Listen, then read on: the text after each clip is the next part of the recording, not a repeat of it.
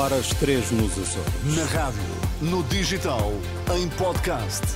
Música para sentir, informação para decidir.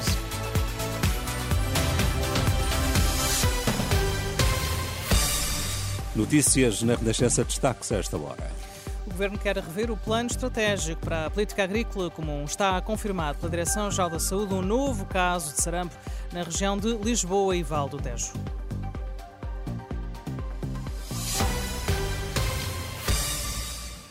Está definido até 2027, mas a Ministra da Agricultura diz que o plano estratégico para a política agrícola comum, a PAC, necessita de ser ajustado face às dificuldades que o país tem atravessado, da crise inflacionista até à seca. Em 2021 já não fomos a tempo de ajustar para esta nova realidade que é este impacto todo, e por isso mesmo queremos fazer uma revisão mais profunda do nosso plano estratégico num curto espaço de tempo e deixamos isso em pasta de transição para quem vier a seguir puder, eh, puder fazer.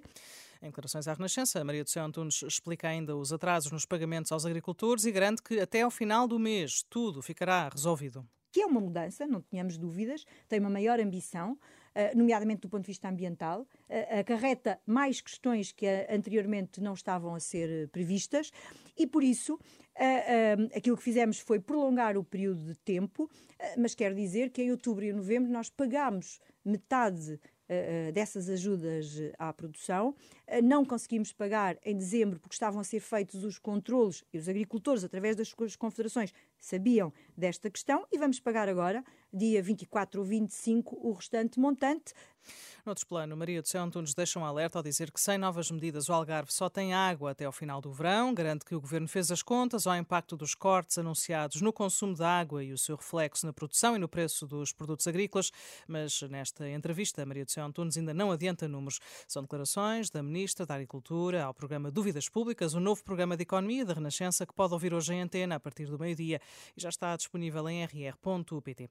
Confirmado pela Direção-Geral da Saúde um novo caso de sarampo na região de Lisboa Lisboa e Tejo. Trata-se de uma criança de 5 anos, eh, aliás, uma criança de 7 anos, não residente em Portugal, não vacinada e que teve contacto próximo com o bebê também infectado com sarampo e que foi confirmado na semana passada. Ainda segundo a DGS, a criança está bem, de saúde, cumpre quarentena em casa, mas tendo em conta que há vários surtos de sarampo na Europa, é possível que possam aparecer mais casos em Portugal.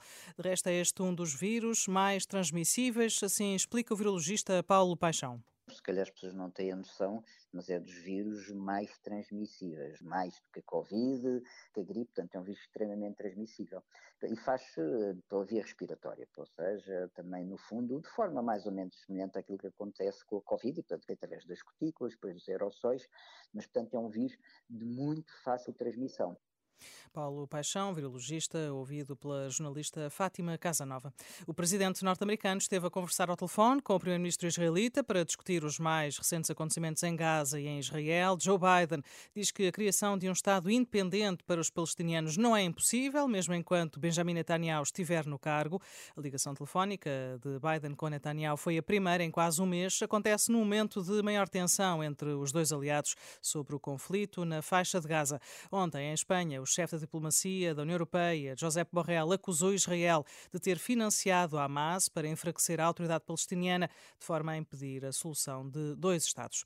Foi confirmada a chegada à Lua de uma sonda japonesa que vai agora explorar a existência de água ou outros elementos que possam sustentar a vida humana. O Japão é, assim, o quinto país do mundo a colocar uma nave na Lua. Finalizamos com o futebol. O Benfica, na última noite, recebeu e venceu o Boa Vista por 2-0. Com este triunfo, os encarnados aproximam-se do Sporting, que lidera a tabela classificativa, tem diferença de um ponto. Hoje, a contar também para a jornada 18, o Futebol do Porto vai receber o Moreirense a partir das 8h30 da noite. Relato assegurado na Renascença e acompanhamento ao minuto em rr.pt.